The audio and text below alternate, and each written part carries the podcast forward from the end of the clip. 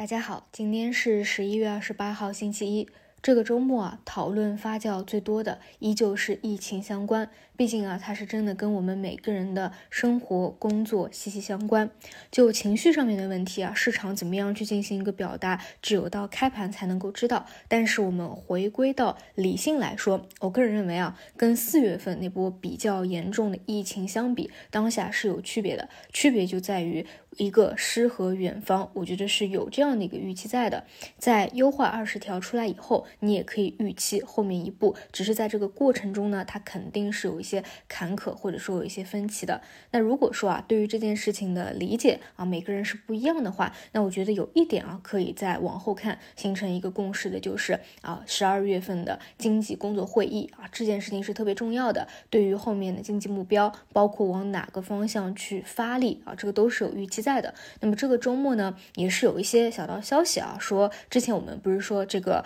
呃会议可能会在十二月中旬开嘛，目前也有说可能会提前的啊。当然，这个我们一切以官方的消息为准。这个呢，很可能就是短期来说啊，一个比较重要的信心的来源嘛。那么我们就走一步看一步。就目前的市场而言，大级别的反转是不存在的，没有这样的一个条件。反转呢，一定是要等到企业的盈利水平有根本性的一个改变，这个只能放到明年的二季度啊左右去看了。但是目前呢，依旧是处于一个结构性的反弹当中。只是这个结构性的反弹呢，有点类似于打地鼠的一个行情啊，轮动速度相当之快。主要也是因为目前只是一个存量博弈的市场，那么主要分成四块，一个是地产金融中字头，一个是医药开放线，一个是信创半导体的自主可控，一个是新能源的新技术啊。因此在这四个方向做轮动，大家一定要看好一个图形啊，然后把握好一个节奏。那么我们一个个来说，首先是讲整个大盘啊，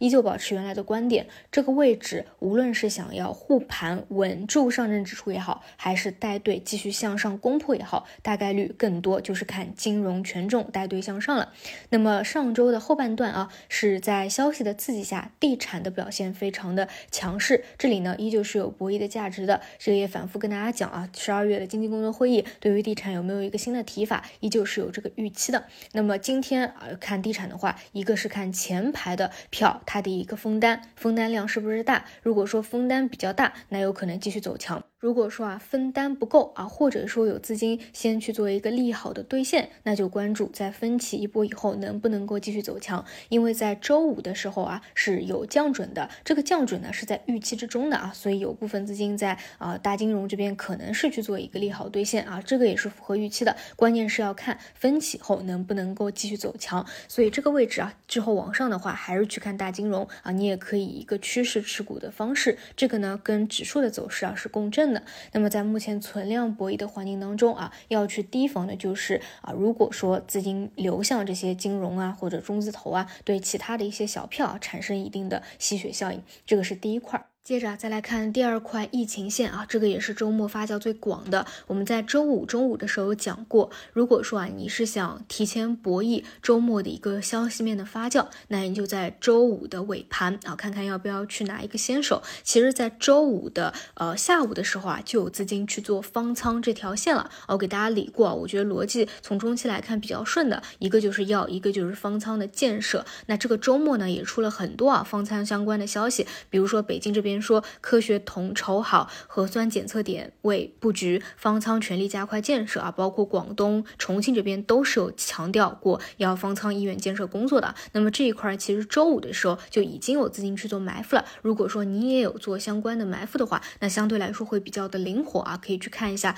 今天的一个走势，看不看看要不要去做一个短期的兑现啊，一个高抛。那如果说没有啊去做接入的话啊，你又不想去当天做啊，因为现在就是一个。暴涨暴跌嘛，也可以去考虑一下转债啊，看看转债的一个情况。目前来说呢，医药这一块是有一个双头的预期在的啊。如果说大家在冰点想要去博弈的话，最好也是博弈那些人气的前排标的啊，不要去做后排。那我个人觉得啊，这条线是不会结束的，因为放放松的一个预期一直是有的。只是啊，一定要把握好一个短期的节奏啊，以及消息面推动的一个情绪变化，以及啊，一定要去注意啊，它如果是做一个双头，还是启动一个耳波啊，这个是有一个明显的区别的。那么如果说周五有去拿一个先手的话，先来看一下啊，今天的一个走势情况啊，我们到盘中再来讲。然后呢，再来看新创啊，新创这一块的活口呢，在上周走弱的情况下是越来越少的。不过呢，这个周末啊啊，算是有一个啊中军利空的一个解除，就是中国软件啊，它的一个可交债。啊，是到期了，算是利空的一个落地，